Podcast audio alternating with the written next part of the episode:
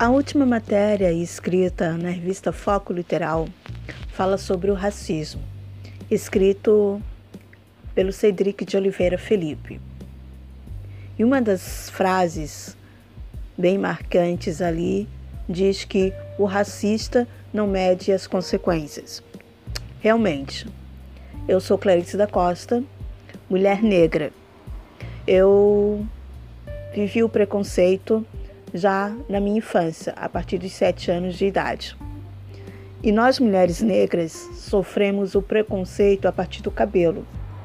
Nosso cabelo é duro, nosso cabelo é ruim. É... Sem falar que a nós é imposto uma beleza padrão. Olhos claros, cabelos lisos, loiro, traços marcantes.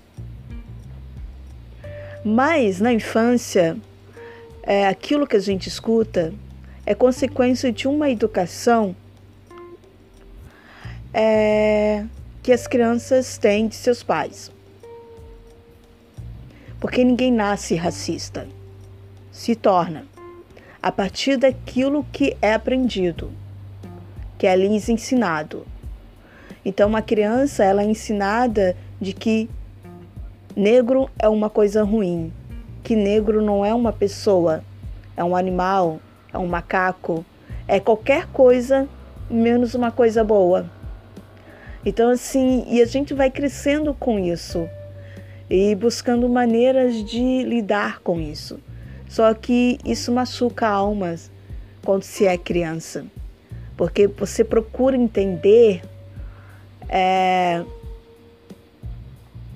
por que essas agressões?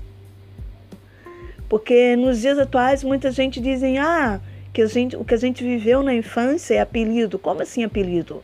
A partir do primeiro momento que isso machuca aquela criança, que a faz querer não ir para a escola, que que faz com que ela se olhe no espelho e se vê não sendo criança como as outras, isso não é apelido, isso é uma agressão. Isso machuca. Então dizer que que macaco é mulata, morena, enfim, qualquer palavra seja apenas apelido, é a mesma coisa que dizer que racismo não existe. E racismo no Brasil existe e precisa ser, precisa sim acabar de uma vez. Então, eu estive numa sala com 30 alunos, eu era a única negra. E o rapaz insistentemente dizendo no meu ouvido que eu era negra, que eu era macaca. E, e eu olhava para ele, como assim? É criança, eu também sou criança. A única diferença da cor, a única diferença que a gente tinha era a cor da pele.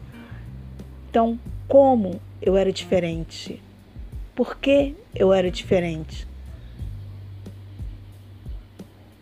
Por que esse medo de conviver comigo? E eu pergunto para vocês, por que esse medo de conviver com uma pessoa de pele escura? Por que esse medo de aceitar que nós negros existimos?